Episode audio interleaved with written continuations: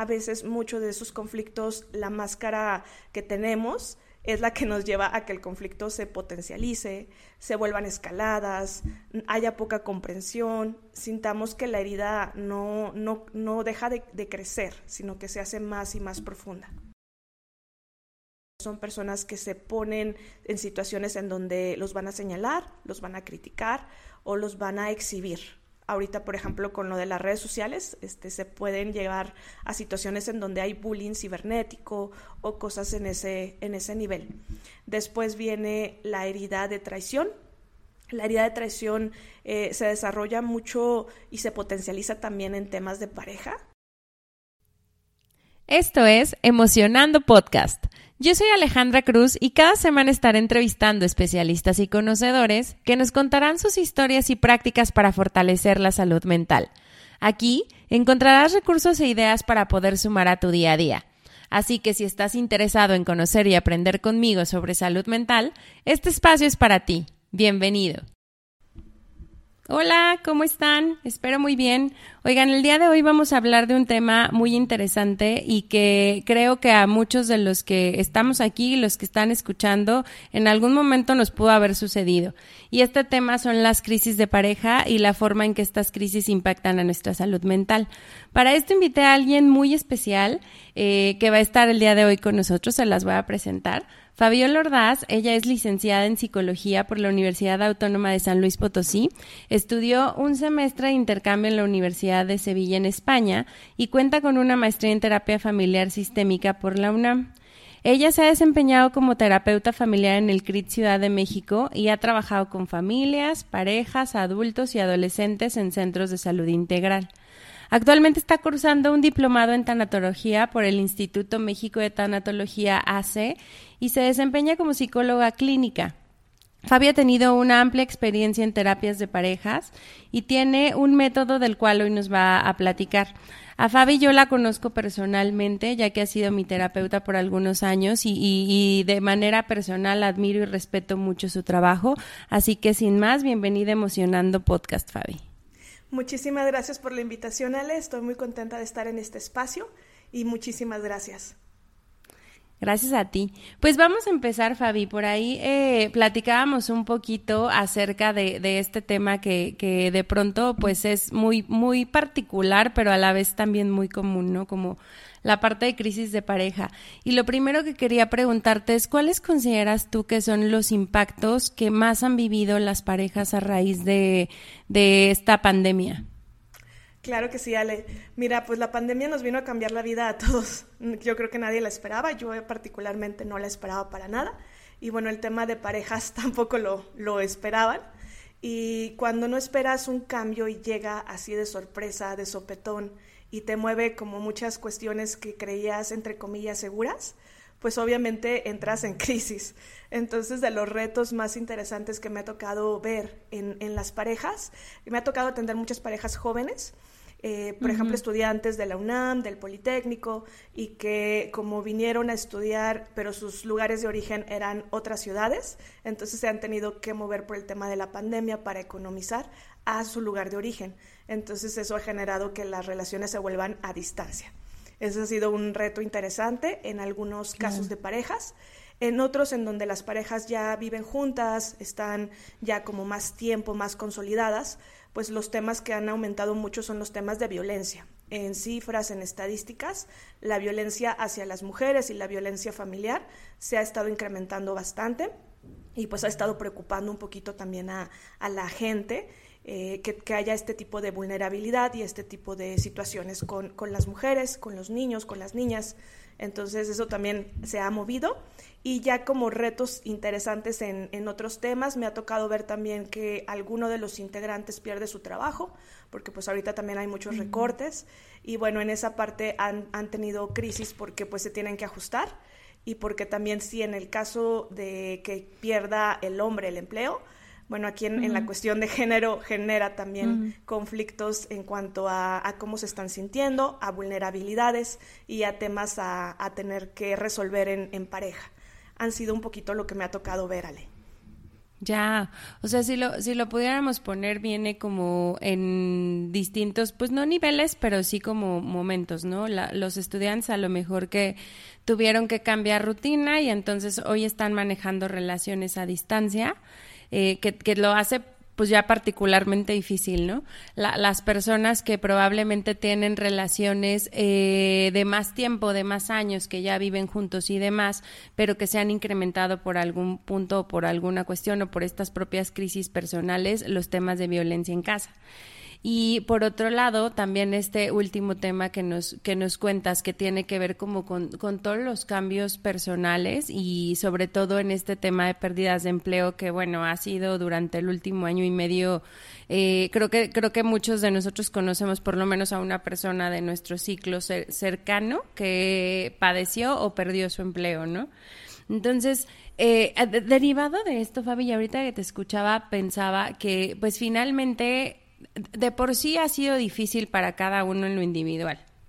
Y luego súmale la complejidad de la pareja y luego súmale que si la distancia o que si el, exceso de, de, a lo mejor de el poco espacio y el exceso de, de relación que tenemos que tener. Eh, ¿Cómo crees que sea, cómo sería la mejor manera de poderlo llevar? y de poderlo como pasar o de poderlo estar como de manera constante disfrutando más allá de sufriéndolo. Claro, pues el tema de los cambios en general es caótico, así es el principio. No, puedo ver cambios en donde yo diga, híjole, eh, ya estás planeando cómo los vas a resolver, porque en específico este tipo de cambios te llegan de sorpresa. Entonces, los cambios sorpresivos en esos niveles, primero son caóticos hay personas que tienen mucho nivel, digamos, como de, tolerancia o de aceptación a cambios caóticos. Eh, un poquito por la parte de la crianza, que les han tocado crianzas en donde ha habido muchos cambios así. Entonces, a nivel de recursos, los recursos que tienen pues son recursos de mucha resiliencia, en donde aceptan el cambio y están ya viendo cómo van a resolverlo. Eh, un tip yo que podría decirte o que he visto que, que les puede llegar a funcionar a las personas es que cuando tú te centras en el presente y te pones retos a nivel presente, a nivel día, día con día, eso es más manejable que ver todo el panorama completo de lo que implica un cambio. entonces, si tú dices, bueno, acabo de perder mi empleo, pero el día de hoy eh, tengo para comer, eh, me acaban de dar una liquidación y empiezas a ver las posibilidades que tienes ese día para sobrevivir, para que la parte económica no esté tan vulnerable. Entonces ahí vas generando como más aceptación a, este tipo de cambios. Las personas que yo he visto que más se han adaptado, por ejemplo, al tema de, estar confinados en casa, han sido también personas que han visto beneficios al estar confinados en casa. Por ejemplo, decir, bueno, ya no tengo que trasladarme y ya no voy a perder ese tiempo, ya no me voy a estresar eh, estando en el metro o estando en, en, lugares donde hay mucha multitud. Entonces empiezan a, mirar cosas que les gusta de ese cambio, cosas que les genera a lo mejor un beneficio o a lo mejor una ganancia y entonces dicen, ah, ok, esto me puedo, me puedo adaptar si lo veo desde ahí. Entonces yo te diría, algo que ayuda mucho es eso y yo soy de la idea de una crisis a la vez. Obviamente hay, situaciones en donde se te junta todo. Estoy pensando también, por ejemplo, las pérdidas ¿no? de, algún familiar, de algún ser significativo. Ahí eh, la crisis sí es en un nivel de giro de 180 grados y sí te mueve muchísimo. Pero lo primero que llego a ver que hacen es resolver lo que se puede en el momento. O sea, es, bueno, vamos a organizar el funeral o si no se puede el funeral, vamos a organizar este, cómo se va a resolver esta parte y van como haciéndolo como una serie de pasos y van paso a paso resolviendo, paso a paso mirando. Y ya en tema de pareja, yo pensaría que esta lógica también les puede ayudar bastante. O sea, como decir, bueno, un problema a la vez. No van a poder resolver 10 problemas. Y si abren 10 problemas, la verdad es que solo se van a, estresar, a enojar. A abrumar. Exacto, exacto. Entonces, yo te diría, como primer paso, una cosa a la vez. Se resuelve y bueno, ya vemos lo que sigue, y lo que sigue, y lo que sigue. Ya. Oye, sí, sí, hace como mucho sentido este, este tip, porque aparte, eh, como que cuando entras en crisis pareciese que es solo un evento, ¿no? Y entonces el evento detona, pero pasa, o sea, finalmente pasa. Pero yo creo que el reto más grande, y, no sé, a lo mejor aquí coincidirás o tal vez no, que, que hemos venido afrontando es que esta crisis no termina. Entonces, al hacerla tan extensa, de pronto te llega una cosa y la pasas, pero ya te llegó otra y a lo mejor la medio pasas, pero ya te llegó una tercera y, y, no sabemos qué, qué, va a pasar después o cuándo se va a acabar o, o, cuántos cambios a la vez voy a seguir teniendo, ¿no? Entonces yo, yo creo que ahí, ahí, ahí en el tema también de, de pareja, bueno, o sea, tanto en lo individual como en la parte de pareja, pues parece que ya lleva bastante tiempo, casi año y medio. Entonces se vuelve de pronto como infinito, ¿no? ¿Qué, qué otras formas ahora sí pudiéramos tener pues para pasarlo mejor dentro de este, dentro de esta rutina que ahora va a ser de integrar un cambio y otro y otro y otro y otro, ¿no? Claro, sí, tienes razón, ya duró bastante. Yo pensaría que ahorita ya como, como una crisis, digamos como en una primera etapa de lo que significó estar confinado, confinada en casa, ya nos está dando. Ahorita ya se está hablando incluso de la nueva normalidad o de, cómo va a ser la nueva realidad, o sea, como ya poniéndole el elemento de que se va a, continuar, o sea, el, COVID no se va a ir, eh, ya se queda.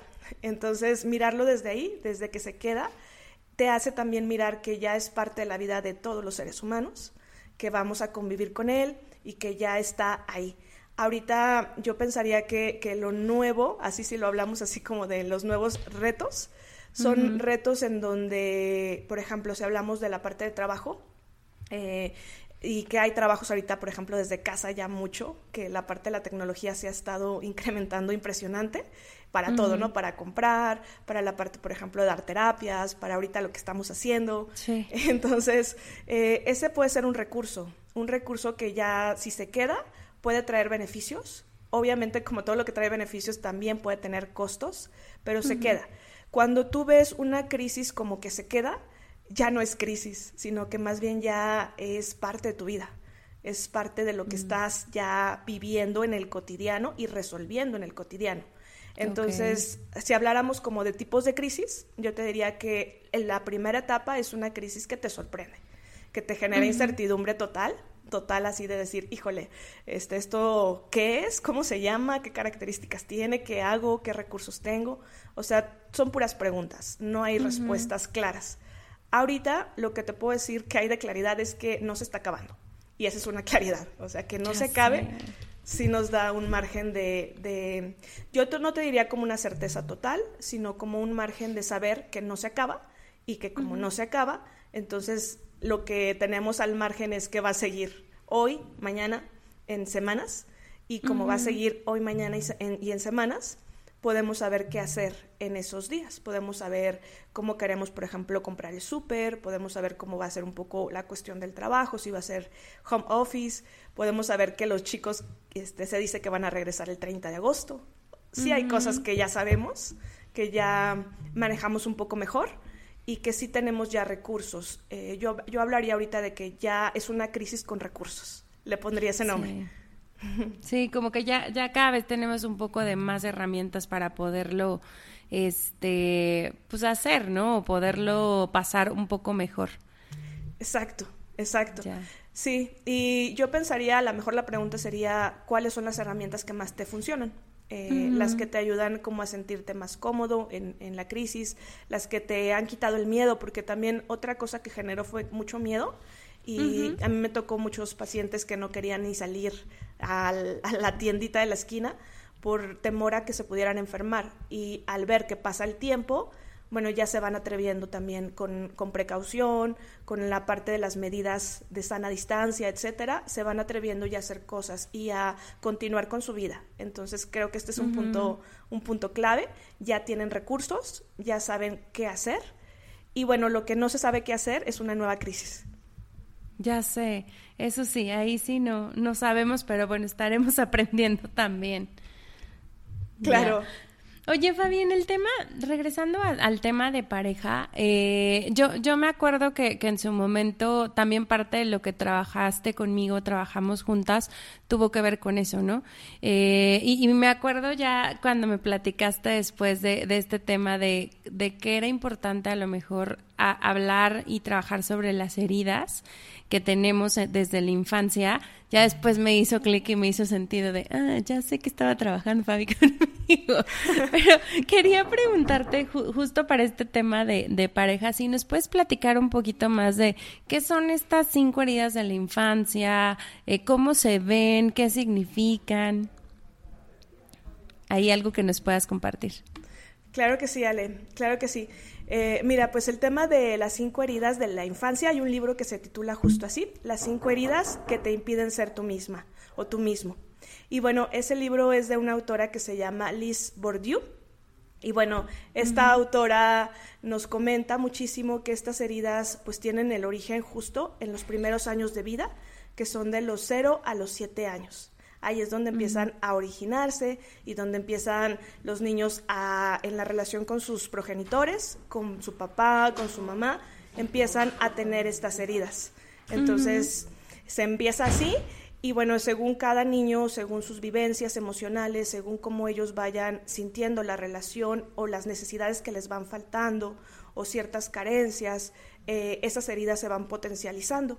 Y yo le pondría el título que son como marcas, como huellas, que son muy emocionales y que generan como el mensaje de que algo no se cubrió, algo no estuvo al 100%, eh, totalmente como a nivel emocional cubierto, y entonces genera como una huella que yo te diría como a lo mejor una emoción que genera estas heridas es miedo, miedo a volver a sentir ese nivel de, de, las, de herida, de fuerza en donde se lastimó la persona y pues la persona no se quiere volver a lastimar. Entonces genera, genera máscaras. La herida, digamos que es como esa, ese recuerdo de que dolió muchísimo, de que algo no estuvo al 100 y la máscara es la parte que viene como a tratar de cubrir esa herida para que no volvamos a sentir ese dolor y que en un momento nos ayudó a sobrevivir, pero después esa máscara genera conflictos porque se vuelve muy rígida, muy sólida. Y luego cuando hablamos de pareja, a veces muchos de esos conflictos, la máscara que tenemos es la que nos lleva a que el conflicto se potencialice, se vuelvan escaladas, haya poca comprensión, sintamos que la herida no, no, no deja de crecer, sino que se hace más y más profunda. Ya, oye, ¿y cuáles serían como estas heridas? Si quisiéramos como, como empezar a identificarlas, y vengo así de cero y es la primera vez que, he escuchado de este tema, ¿cuáles serían como estas eh, heridas? ¿Qué significan? Y, y a ver si nos puedes platicar también un poquito más de cuáles son como sus máscaras. Claro que sí, Ale.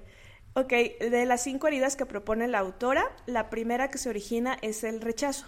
Incluso ella comenta que se puede originar antes de que nazca un bebé, porque hay bebés que no son planeados, que no son deseados, que incluso se habla de abortar. Entonces, desde ahí se puede empezar a originar.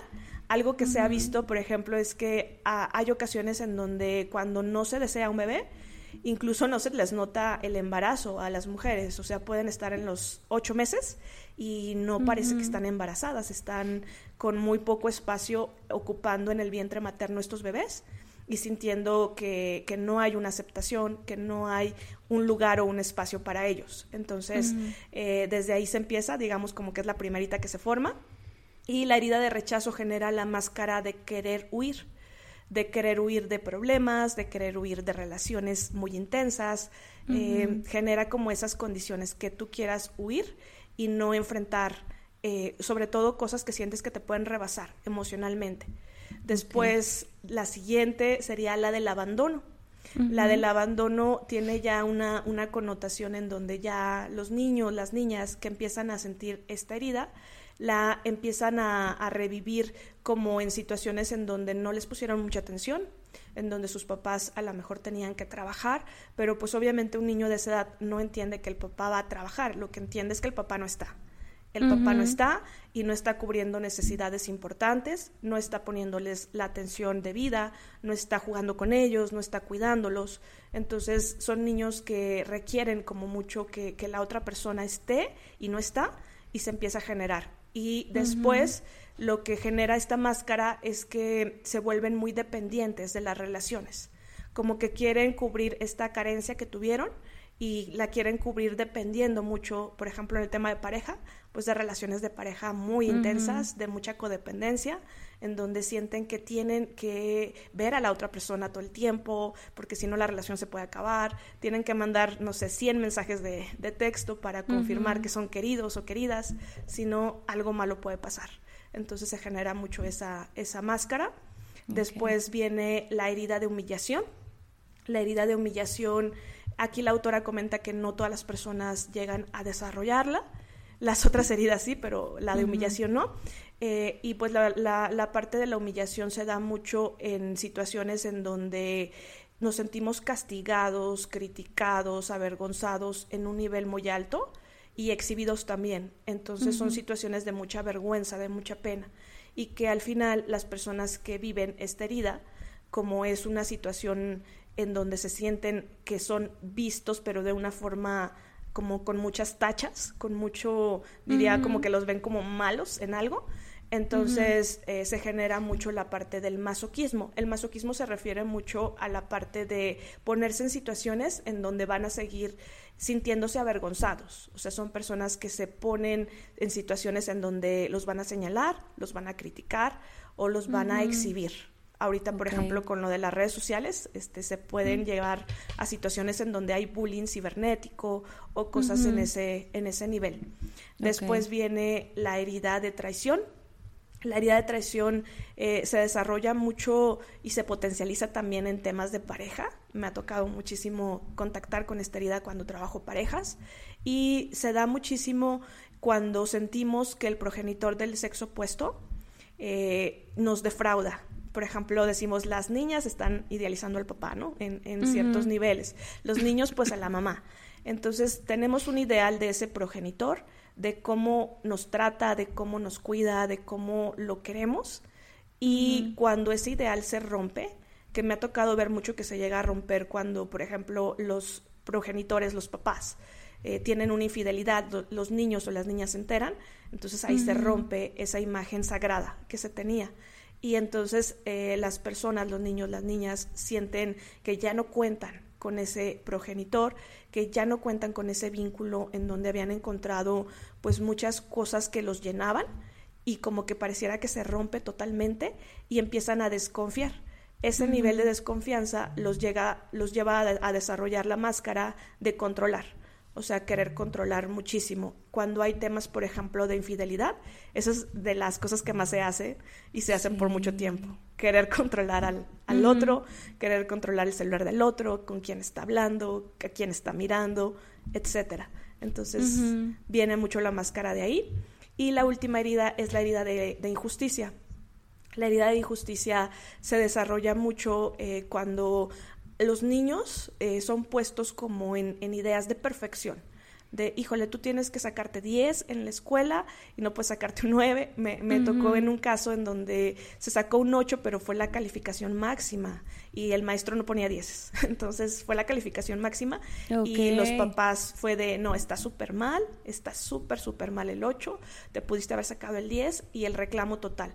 Entonces, esa, esa herida de injusticia genera máscaras de mucha rigidez. Entonces, son personas muy exigentes, muy exigentes consigo mismas, muy exigentes con los demás, que no aceptan errores. Si tienen un error chiquito, lo magnifican en, en los otros y bueno, también en sí mismos. O sea, como que quieren hacerlo todo bien para recibir aceptación total y para que la gente no los juzgue de que tienen defectos, de que no saben hacer un trabajo, entonces, en esa parte se, se potencializa cuando la máscara de rigidez es muy extrema.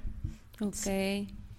Oye, Fabi, ¿y, ¿y de qué forma eh, tú consideras que sería como importante que cada uno vaya conociendo sus heridas, pero a la vez cómo porque la máscara es como un escudo, ¿no? Y entonces la máscara es, es, como una protección. O sea, al final no, no es como que decidas portar la máscara o no, sino como que siento que es algo que está inconsciente justo por esto que decías, duele tanto que no quiero que me vuelva a doler, entonces me, me voy a recortar y a lo mejor voy a ser súper demandante. Yo a veces digo que yo, yo en, en, mi máscara soy muy needy, ¿no? Así de no necesito, necesito, necesito.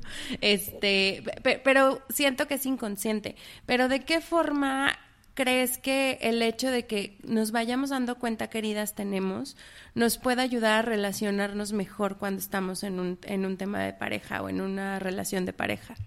Sí, claro, yo creo que sí es súper importante saber qué heridas tenemos, o sea, eso habla mucho como del nivel de autoconocimiento que tenemos, de la parte también de cómo sabemos la parte emocional, qué tan desarrollada la tenemos, en qué niveles, cuáles son nuestros puntos de mucha vulnerabilidad, y eso también en la parte de pareja es muy beneficioso. Al final sí creo que cuando tú tienes estas habilidades y estos recursos y si no los tienes los vas potencializando, eh, es algo que le vas a hacer como en un beneficio en tres niveles. Te vas a beneficiar a ti, vas a beneficiar a tu pareja, a las personas cercanas y bueno, también vas a beneficiar cuando te toque a ti también a lo mejor generar alguna herida en otro, que, que la culpa, que el remordimiento no, no sea tan alto en ti. Entonces sí creo que es súper importantísimo conocerlas. Un tip para empezar a conocerlas es la parte, bueno, la autora menciona mucho el cuerpo. Dice que el cuerpo es un lugar en donde todas las emociones se van acumulando, juntando, y que entonces el cuerpo habla de todas nuestras heridas y de todas nuestras emociones más intensas. Entonces, la autora dice que hay tipos de cuerpos e incluso pone gráficas en donde te va mostrando cómo podría ser el cuerpo de una herida de abandono, el cuerpo de una herida de rechazo, y te, los, te los ejemplifica tanto en hombres como en mujeres eh, y esa parte yo creo que puede ser clave porque a veces sí cuesta mucho trabajo detectar cuál es la herida que más tienes o cuál es la que toca trabajar.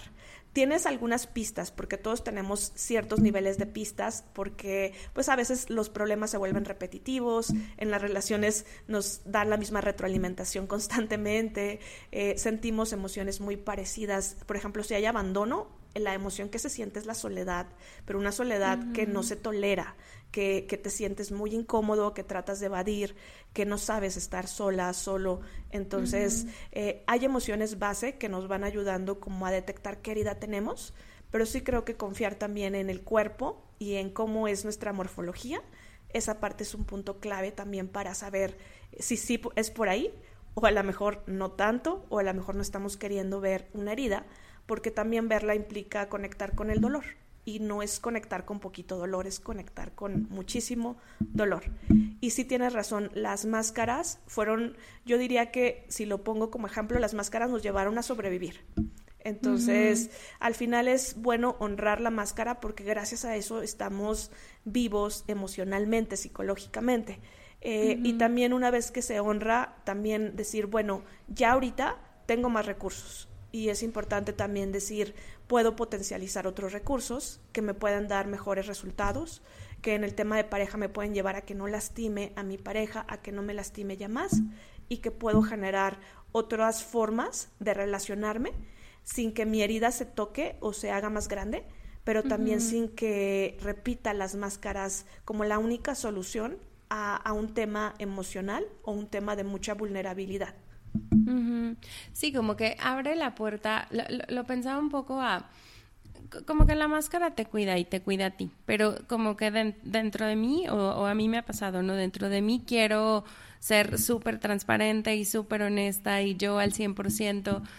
Eh, a, lo, a lo mejor justo el trabajar en estas heridas creo que es algo que puede ayudar a llegar a ese nivel de relación donde puedes ser tú desde tu yo vulnerable y entonces la otra persona al querer estar contigo, al ya tener un sentimiento afectivo, amor, cariño, este, pues sí, o algo, algo en ese nivel, pues también pueda llevarlo a cuidarte, ¿no? O sea, como, como decías, a, lo mejor a no tocar esos puntos que van a, a doler fuertemente y de la misma forma creo que el hecho de, poder conocer la herida de tu pareja o la máscara de tu pareja también te puede ayudar a ti a, cómo lo vas cuidando, cómo, cómo lo vas haciendo precisamente en pareja, ¿no? Claro, sí, algo que pasa mucho en las parejas es que justo la parte de la relación no es desde las heridas, sino más bien es desde las máscaras. Y a las máscaras se les suele poner como connotaciones muy negativas y juicios o prejuicios también alrededor.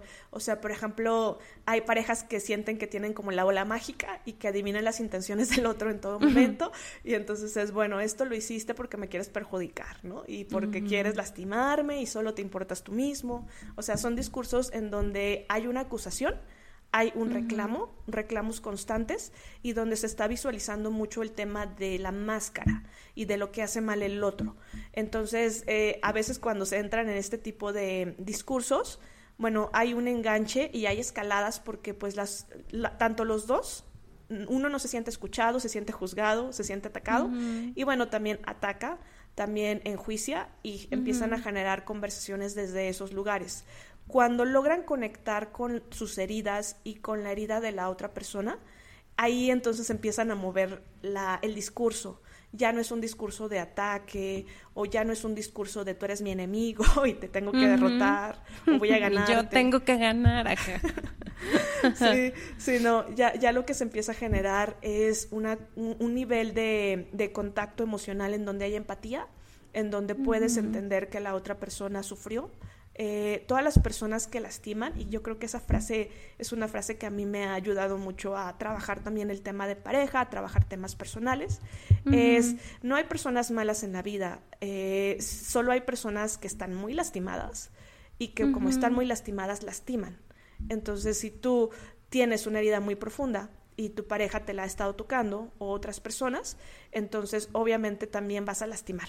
Vas a lastimar porque te sientes lastimado o lastimada. Entonces, sí creo que cuando empiezas a conectar desde ahí, empiezas a cuidarte a ti más y a cuidar más al otro. Es como, un, como un nivel de cuidado relacional bonito que va sanando heridas, que va llevando las heridas como a que no se toquen, a que empiecen a cicatrizar y a movernos de forma relacional desde otros lugares. Ok, qué interesante, Fabi. Yo, yo en, en lo personal no había instalado en mi cabeza que una forma de, de, trabajar o de sanar tus heridas en relación era precisamente estando en relación. Como que yo pensaba que no sé, a lo mejor te sanabas y ya llegabas a la relación y entonces ahí tenías otros espejos y a lo mejor se terminaba y te quedabas en el proceso solito sanándote el otro también y entonces llegaba otra persona. O sea, como que en mi cabeza ese era el ciclo de, de, de, sanación en pareja, pero, pero esto que mencionas, pues te lleva a otro lugar, o sea, te lleva a a hacerlo con la persona y qué bonito que se pueda hacer con la persona, porque entonces eso apunta a que tu relación pueda ser pues más, más, más, este, iba a decir llevadera, pero no más bien me refería a que pueda durar más tiempo, a que puedas pasar como de estas etapas que, que al principio son como muy, eh, pues que no ves nada, ¿no? O sea, no, no ves ni la herida ni nada y todo, te gusta el control, o sea, como que lo ves pero dices, está bien, ¿no? Pero ya después como que pasas, pasa el tiempo y entonces, ¿cómo vas haciendo que la relación se siga fortaleciendo? Ya cuando hablas de más de cinco años, o más de diez años, o más de quince años, o más de veinte años, ¿no? O sea, es como, ¿cómo vamos a llegar ahí? ¿O, o, qué herramientas tenemos para así lograrlo? Claro, sí, eh, yo creo que sí un punto clave para relaciones más duraderas, a lo mejor si le pudiéramos poner esa categoría, más duraderas, más sólidas, eh, sí es la parte de estar cuidando las heridas, pero desde la parte de sanarlas, o sea, de sanarse mutuamente las heridas. Sí es un concepto bien bonito, yo también eh, lo fui aprendiendo con el tiempo, o sea, no fue algo como que yo dijera, ah, este, la forma de sanar una herida es relacionarse con, con las personas. Eh, fue algo que me tocó ver mucho en la práctica, mucho también en, en mis primeras parejas que llegué a tener en la consulta, empecé a ver cómo era el proceso de sanación y esa parte me sorprendió mucho porque dije, ah, qué chistoso, la sanación no solo está en un nivel o no solo es un nivel el que tienes que focalizar o el en el que tienes que estar conectada todo el tiempo, sino que se van retroalimentando los niveles. O sea, si tu pareja va teniendo conductas, actitudes, emociones que te van generando que tú sanes esa herida y tú también vas teniendo conductas, actitudes, emociones que van sanando la herida de tu pareja, entonces se van sanando juntos. Y esa parte no solo se da en parejas, también se da en la relación con tu papá, en la relación con tu mamá, con los progenitores con los que inició la herida. Cuando tú empiezas a sanar, se nota el cambio luego, luego, porque empiezas a tratarlos desde otro lugar y también te empiezan a tratar desde otro lugar si sanan ellos eh, y la relación empieza como a crecer diferente desde contextos, lugares diferentes. No quiero decir con esto que todas las relaciones son rescatables o salvables. Hay relaciones que de plano no se pueden, o sea que fue tanto el daño, las heridas, la forma en la que se dio, que pues terminó, terminó, se murió la relación. Pero lo que quiero decir es que sí te da como un potencial de las relaciones actuales, las que tienes, las que te interesan ahorita, de poder sentir que tienes puntos para, para moverte, para accionarte diferente y para también sentir un, trato diferente. Y yo creo que la prueba de oro, si es cuando descubres que ya te tratas diferente a ti misma o a ti mismo, que tratas diferente a los demás y que eres tratado diferente por los demás. Creo que cuando llegas a ese nivel, realmente dices, wow, esta herida ya está en sanación. Y digo en sanación porque quizás el proceso de sanación eh, pueda llevar muchísimo más, pero al decir estoy en proceso de sanación, también dices, sé que, que tengo cosas que hacen que, que, me sienta bien, que ya no sienta que estoy conectando con el dolor profundo o con una tristeza enorme, eh, que me siento en otros lugares y me siento capaz, me siento valiosa, me siento merecedora, etcétera. Ya sé, qué bonito. Oye, y esta, esta sanación que nos mencionas en tres niveles, sería el primer nivel como la persona, el segundo nivel como con la pareja y el tercero serían como las relaciones hacia afuera o la relación de pareja en sí. Ok, de, los tres niveles, sí, es correcto. El primero sería de ti hacia ti, o sea, de cómo te estás tratando, eh, lo que comentaba en, alguna situación cuando es el, la autora habla del, del triángulo o de la triangulación, pero más del triángulo de la vida. Entonces ella decía que cuando tú estás en contacto contigo mismo o contigo, o contigo misma desde las heridas, también replicas la misma herida en ti. Entonces, si tienes una herida de abandono, pues te abandonas. Te abandonas al abandonar proyectos, al abandonar a lo mejor sueños, al abandonar personas, etc. y yo así llorando. claro, claro. Si replicas la herida en la relación contigo entonces, cuando empiezas a dejar de hacer eso, empiezas a sanar esa herida desde ese nivel. También eh, se pueden trabajar a la vez, ¿eh? o sea, no es como que primero tengas que hacer uno y luego otro y luego otro, sino que puedes paralelamente trabajar la parte de no abandonarte, de cuidarte, y también la parte si tienes una pareja, si tienes relaciones cercanas, la parte también de relacionarte desde lugares que, nos, que no conecten con el abandono sino que conecten con la parte de elegimos estar aquí en el presente y también en cualquier momento, si se quiere terminar la relación, una persona puede decidir no estar, pero es una decisión, no es un abandono. Entonces, cuando conectas desde ese otro lugar, empiezas a sentir que, que te vuelves adulto emocionalmente. Ok. y después lo conectas también cuando las personas a las que te toque abandonar, porque cuando tienes la herida de abandono, sientes que abandonas a los otros. Por ejemplo, si eres mamá, sientes que abandonas a tu hija pequeñita y ahí te sientes una culpa inmensa, un remordimiento. Entonces, cuando empiezas a decir, oye, eh, ya no estoy conectando con la herida de abandono, entonces ya no estoy abandonando a los demás. Ya, no sientes este como esa culpa o ese sentimiento que te generaba antes, ¿no? Exacto. Entonces, cuando ya te conectas desde otro lugar que no sea la culpa ni el remordimiento, entonces ahí también ya estás sanando. Estás sanando tu relación con los otros en, ese, en esos dos niveles, en el nivel de cómo te sientes que te tratan y cómo los tratas. Cómo los tratas y cómo ellos también te retroalimentan con ese trato, ¿no?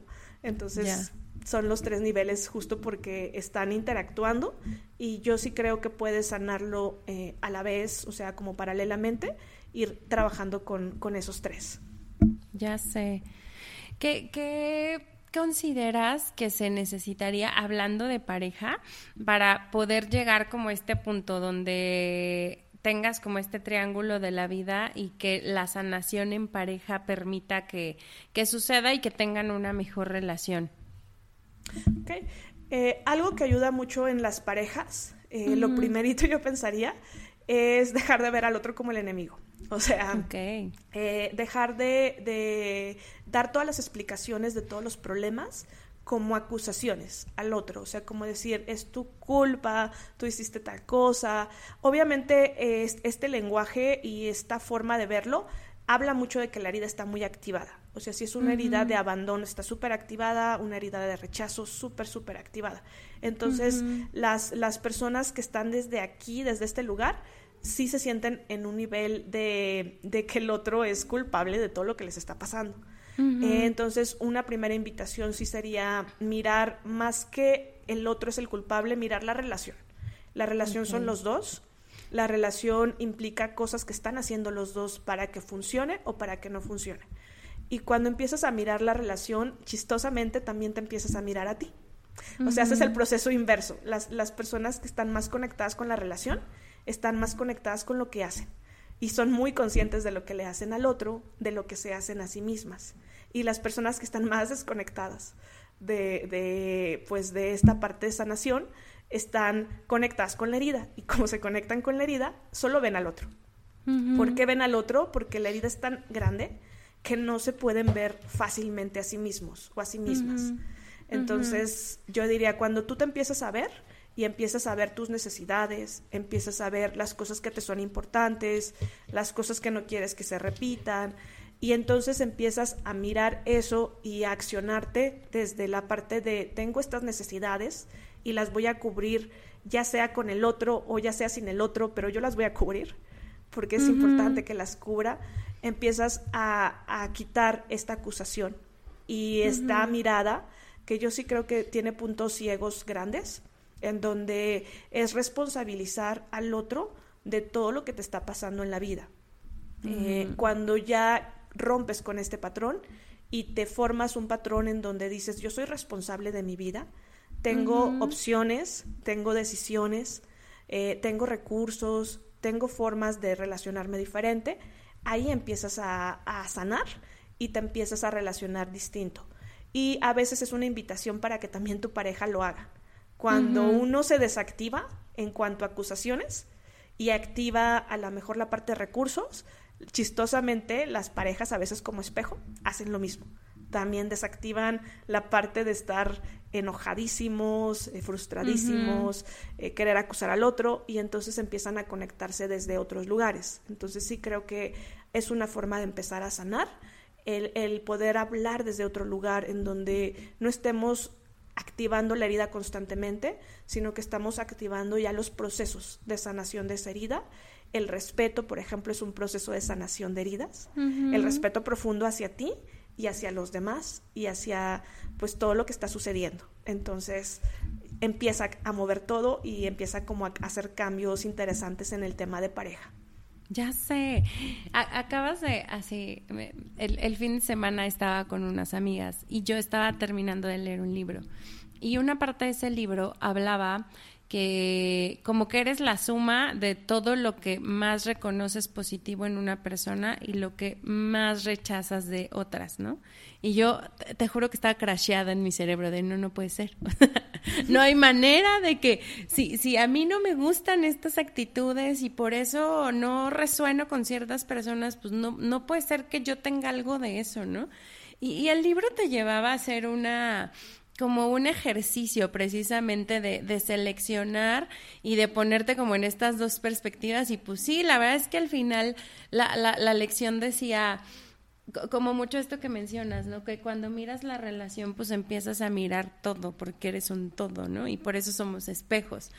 Y, y, y al final decía como, como e, esa parte de sombra es la parte de sombra que no aceptas en ti pero que al momento de aceptarla en ti ya te lleva a otro lugar en donde entra este tema de las opciones, los recursos, este, pues ya es parte de ti, entonces a lo mejor llegas y dices, no, yo, le, decía yo a mis amigas, no, la verdad es que yo también he sido bien malvada en algunas ocasiones, ¿no?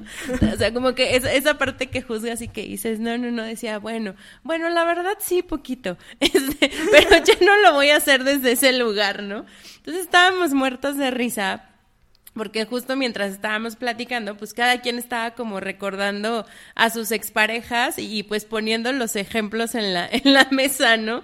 Entonces, pues así como dices, como que ya cuando dejas de ver la herida y que entonces el otro se pasó y lo hizo muy mal y entonces no podía relacionarse y huía de todo y demás, pues yo, yo por lo menos sí me di cuenta que yo muchas veces también huyo, entonces decía, chin, ese fue un espejo totalmente, pues literal, ¿no? Como aquí está como la, la forma que yo tengo de huir es otra, pero pues al final funcionábamos pues igual, literal, como, como espejo.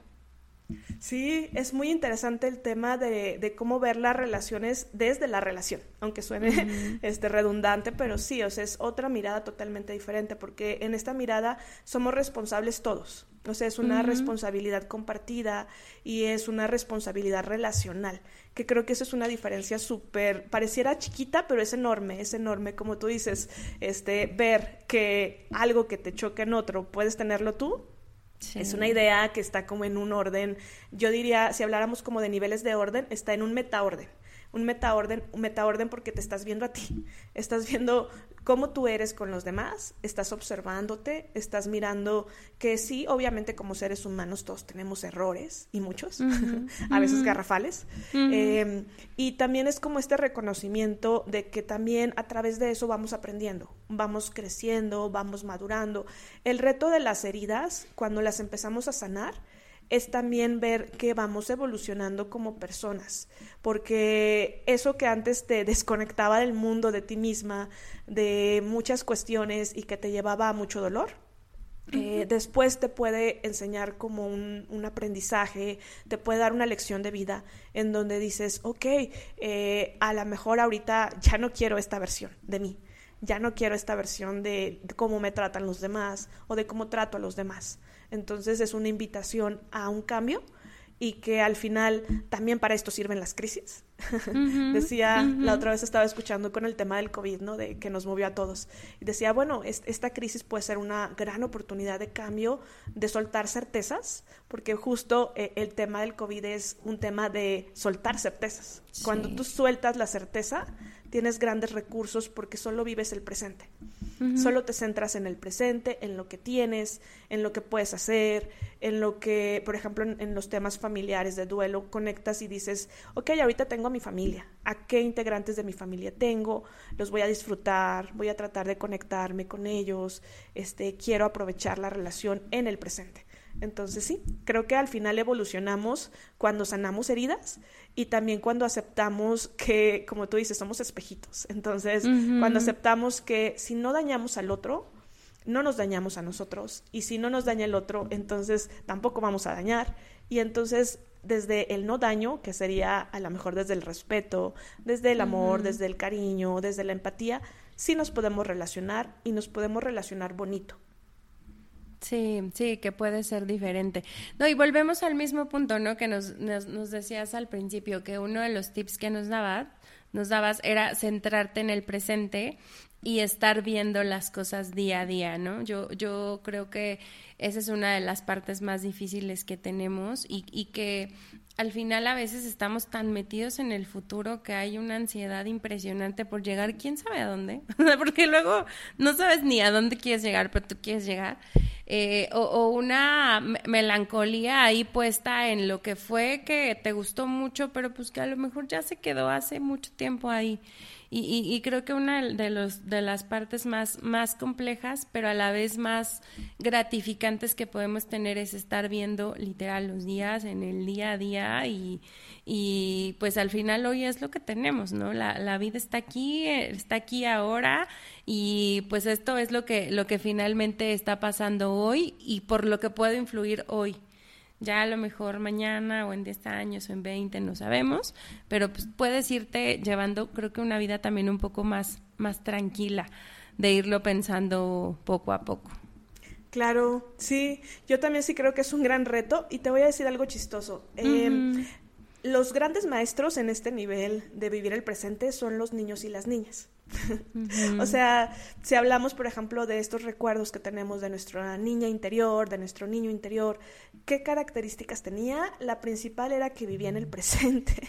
O sea, estaban eh, jugando y con un nivel de disfrute total en, el juego, eh, haciendo una actividad y la hacían con un disfrute total. También cuando lloraban en un disfrute de, lloro, de llorar total. O sea, de estar muy como si se fueran a acabar las lágrimas. Exacto, como si se fueran a acabar. Entonces, al final, este nivel yo diría que es nuestro, si hablamos, por ejemplo, de un origen, de una esencia, es nuestra esencia. Entonces, de hecho, la autora lo que dice, el de la formación de las heridas, algo que a mí se me quedó muy grabado es que dice que al final las heridas se originan todas porque hay una no aceptación de un adulto de esa esencia en el niño, o sea, una prohibición de no puedes llorar, no puedes hacer esta actividad. Y entonces empiezan a generar muchas prohibiciones, muchas restricciones, y el niño aprende que ser el mismo está mal. Y ese creo que es horrible, ese nivel de aprendizaje, que creo que es un reto como seres adultos empezar a decir no, no es válido, sí voy a ser yo misma eh, y empezar a desafiar un poquito eso. Entonces los niños empiezan a ver que si son ellos mismos, no los van a aceptar, no los van a querer, van a tener costos muy altos a pagar y entonces empiezan a generarse máscaras a través de estas heridas. Que primero hay niños que se revelan mucho y que si te revelas mucho también estás revelándote, pero estás lastimado. Estás lastimado porque no te están aceptando como eres. Y ya cuando ya no te revelas y dices, bueno, ya voy a ser como tú quieres que sea, me voy a moldar a tus deseos, a tus expectativas, entonces pierdes tu esencia.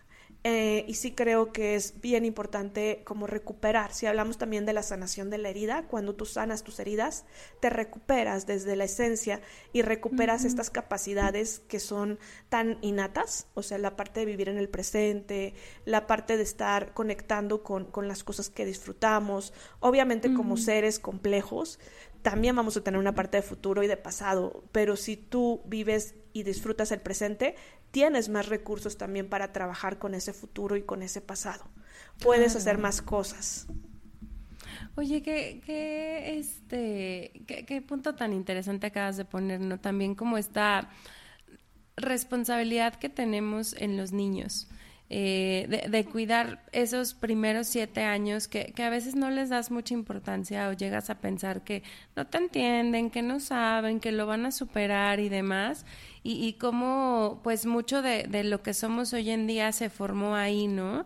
Y, y, y, no sé, a veces algunos yo, yo particularmente no recuerdo muchos años de esos años, voy a hacer una exploración, pero, pero pues a veces no lo tienes tan presente y, y, y, como papás pues a lo mejor, o sea, como papás todo, eh, papás, tíos, este, los, los que tienen por ahí niños cerca, como que no siempre tienes esta eh, este cuidado para poder tener con ellos en acompañarlos a aceptarse como son, más allá de recortarse para pertenecer o para ser validados, ¿no? Porque es pues, eh, por, lo que mencionas ahorita, siento que es lo que aprendes hacia el futuro. O sea, hacia el futuro aprendes a moverte sobre cierta perspectiva y, como decíamos, sobre cierta máscara, porque esa es la máscara que es aceptada socialmente en, en donde estés pero como que hay una parte de ti que de pronto sale y quiere salir y, siento que es a lo mejor ese niño que a veces no dejamos que, que, que, que se manifieste,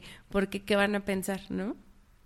Exacto, sí, justo porque está lastimado, está herido, como no fue aceptado en su esencia, pues lo que aprendió es que no puede ser él mismo, ella misma, y entonces aprendemos hasta desconectarnos, o sea, hay personas que en, en la parte emocional están tan desconectados porque tuvieron tan poca validez hacia sus emociones, o sea, los descalificaron, los desconfirmaron en todas las emociones o en muchas de ellas, y entonces eh, les cuesta muchísimo incluso conectar emocionalmente con cómo se están sintiendo ante una persona, ante una situación, ante una circunstancia. Y sí creo que que, que, son clave, o sea, de los primeros siete años. Ahora, también la, la otra parte es que, pues no se puede que no tengamos heridas.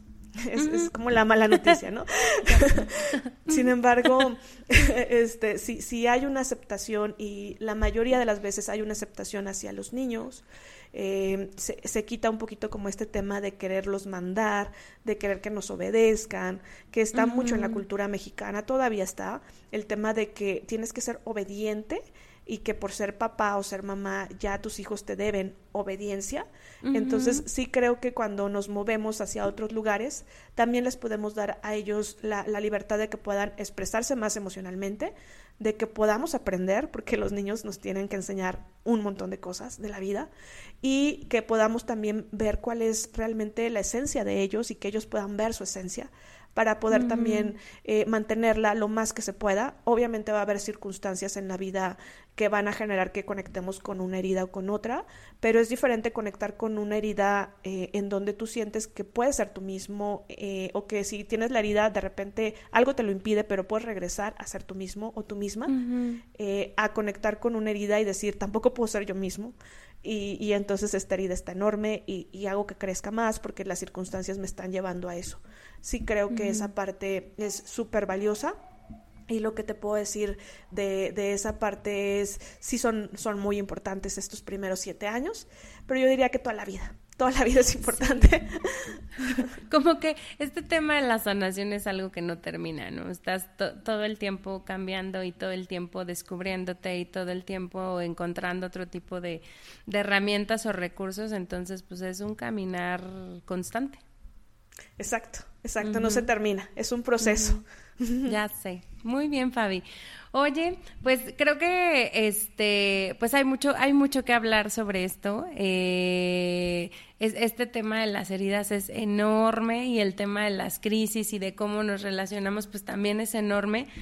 Pero ha estado bien interesante el poderlo ver desde la perspectiva que nos muestras. Te quería preguntar cuál es un consejo que le quisieras dar a la audiencia hablando de crisis de pareja, que se pudiera encontrar tal vez en crisis o que de pronto se pudiera encontrar o haya estado estos meses medio sacados de onda en este, en este tema. ¿Qué les aconsejarías? Claro. Ok, a las parejas sí me gustaría comentarles que aunque en este momento los problemas, los retos que están enfrentando puedan verse enormes y puedan sentirse como que no hay salidas o las salidas que están implementando ya no están encontrando una solución adecuada o están generando más problemas y están siendo como un efecto bola de nieve que crece y crece y crece, sí creo que algo bien importante es regresar al origen y una pregunta que a lo mejor les podría como invitar a, que pensaran o repensaran es qué los ha hecho o qué los hizo en un momento determinado elegir a la pareja que tienen, eh, qué los motivó, qué los llevó a decir quiero estar en pareja con esta persona, esta persona tiene qué características que me están generando una conexión o una conexión emocional y también invitarlos a ver si se puede recuperar alguno, alguna de estas características. Eh, obviamente las personas vamos cambiando conforme va pasando el tiempo, nos vamos transformando y la pareja que a lo mejor sí es una pareja a largo plazo, que ya tienes muchos años, puede ser que ya esa parte de lo que era ya no es al 100, pero como todos tenemos también ciertos niveles de una esencia, pueden ser cosas que todavía eh, a lo mejor no estamos mirando porque el conflicto está muy grande, porque sentimos mucha desconexión y sería como invitar a preguntarlos por qué siguen eligiendo a esa pareja, por qué si siguen juntos no se han separado, qué los lleva a seguir juntos. Eh, hay personas que dicen, no, pues los hijos, pero eh, hay muchas otras personas que dicen, los hijos no es una justificación para el tema de pareja. Sí para el tema de papás, pero para el tema de pareja hay otras cosas que los están uniendo. El dolor también los puede unir y si ustedes también conectan con ese dolor y logran entender por qué está ahí, o sea, logran mirar eh, el mensaje que les está mandando ese dolor, puede ser que lo puedan trascender y la parte ventajosa de las emociones, como dice Ale, es que pasan. De las crisis, como son muy emocionales, es que llegan a pasar. Y aunque ahorita pueda verse un panorama negro, oscuro, eh, no quiere decir que el día de mañana no brille el sol y no es por ser muy optimista, sino es porque las emociones van a fluir, no se quedan para siempre, esa parte ayuda y la otra invitación es que si tienen emociones muy intensas, eh, no tomen una decisión definitiva porque la pueden llegar a cambiar, a arrepentirse, eh, conecten primero con estas emociones para entender el mensaje, el mensaje profundo que les están mandando y que a partir de ahí puedan sentir que tienen recursos o que pueden hacer algo para cambiar ese presente que a lo mejor no es el mejor, pero que no quiere decir que el futuro vaya a ser así también. Claro. Ay, qué bonito consejo, Fabi. Muy, muy en pro de, de, de, seguirlo, de seguir forjando la relación y de también, pues, eh, creer que, que, puede ser posible y que también las circunstancias que estén pasando en este momento van a ser mejores después. Muy bien, Fabi. Oye, ¿dónde te pudieran encontrar si alguien quisiera saber de ti, si alguien quisiera contactarte? Cuéntanos un poquito más dónde pueden buscarte. Claro, me pueden eh, contactar en internet, en redes sociales, mediante Instagram o mediante Facebook y mi página se llama Conecta con la Vida y también me pueden eh, contactar vía web en una página web que tengo que se llama www.sigfabiolaordaz.com.mx. Muy bien, de todas formas les voy a dejar los datos de Fabi aquí para que los puedan consultar. Y pues como les decía yo se las recomiendo mil por ciento, trabajé con ella un par de años y la verdad es que todavía tengo por ahí mi, mi, primer journal que hice contigo porque escribía todo lo que me decía, no, quería que se me fuera una sola idea, pero la verdad es que me, me ayudaste mucho a descubrir mucho de mí, a descubrir mucho de, de, del tema de pareja, que me acuerdo que, que, creo que fue una, uno de los, de los objetivos por los cuales yo, yo te busqué. Eh, y finalmente, pues a, trascenderlo muy bien. Y hay, hay muchas enseñanzas que, que, que me quedé de, de ese momento. Algo que Fabi tiene es que es súper práctica entonces deja mucha tarea. Si hacen la tarea, les prometo que van a avanzar muchísimo. Este, y pues agradecerte, Fabi, la plática del día de hoy. Creo que es un tema bien interesante. Eh, creo que de pronto las generaciones de las cuales vienen nuestros papás vienen de, relaciones de pareja que duran mucho tiempo, pero que no necesariamente resuelven estas heridas o no necesariamente hablan de estos temas, ¿no? Y, y, pienso un poco hacia, hacia el futuro, los, los jóvenes que hoy están teniendo relaciones de pareja que de pronto van, vienen, este, pareciese que de pronto es sencillo hasta ya no tenerla o, sustituirla, como que hay muchas cosas alrededor que, creo que hablar de estos temas y poderlos ir resolviendo, ir como dice, sumando recursos o sumando este formas, pudiera ayudar a, aquellos que, que, en algún punto sí quieren estar en una relación de pareja, sí es algo que anhelan, sí es algo que desean y, y que sepan que, que se puede, que hay formas y que esto pudiera ser una realidad en algún punto, ¿no? Claro que sí, Ale. La verdad es que estoy muy agradecida por la invitación. También recuerdo nuestras aventuras en, en la parte de ser paciente, terapeuta. Yo también aprendí muchísimo de ti. La verdad es que como, como paciente, también dando retroalimentación, eres muy buena paciente. O sea, yo vi que creciste un montón y también esa parte a mí me llevó también a crecer en, en cuanto al ser terapeuta. Y al final, como todo es relacional, pues se va retroalimentando. Si es algo que va creciendo desde recursos, cursos, desde la parte de mirar cosas que se tienen que mirar, entonces se va generando una parte bonita en, en, la relación. También te quiero agradecer, te quiero agradecer la invitación, me parece muy bonito este espacio, muchísimas gracias Ale. Y sí, eh, qué bonita invitación le haces a los jóvenes de hoy en día de, de, también están rompiendo pues patrones que, que, no se pudo en otras generaciones. Y creo que también esta parte es, es bonita, poder romper patrones, se están generando nuevos, no sabemos hacia dónde van a llevar, pero creo que pues pueden tener eh, herramientas, recursos diferentes para poder este que en algún punto ellos conecten con lo que quieren en una relación de pareja. Sí, pues muchas gracias, Fabi. Cualquier cosa, pues seguimos ahí en, en contacto y pues un gusto tenerte el día de hoy aquí. Gracias a ti, Ale. Muchísimas gracias. Hasta luego. Bye. Bye. Le agradecemos a Fabi que nos haya dado muchos tips para poder tener mejores relaciones de pareja. Y antes de despedirnos, quisiera leerles un párrafo de este libro que, que nos mencionaba Fabi. Dice así. ¿Te has dado cuenta de que cuando acusas a alguien de algo, esa misma persona suele acusarte a ti de lo mismo? Esta es la razón por la que es tan importante aprender a conocernos y aceptarnos en la mayor medida posible. Es lo que nos brinda seguridad de que cada vez viviremos menos situaciones de sufrimiento. A nadie más que a ti le compete decidir ser dueño de tu vida en vez de que tu ego te controle. Sin embargo, hacerle frente a todo esto exige mucho valor, porque inevitablemente tocamos antiguas heridas que pueden hacernos sufrir mucho, sobre todo si son heridas que venimos arrastrando desde hace varias vidas. Cuanto más sufres a causa de una situación o con una persona determinada, de más lejos viene el problema. Este es un pequeño párrafo de este libro, Las cinco heridas que te impiden ser uno mismo, de Luis Burbo. Así que eh, si quieren leerlo, aquí está una probadita muy pequeñita del libro. Y pues les agradezco mucho que nos hayan escuchado el día de hoy. Les deseo que tengan muy felices relaciones de pareja y que puedan relacionarse cada vez más desde sus heridas y no de sus máscaras.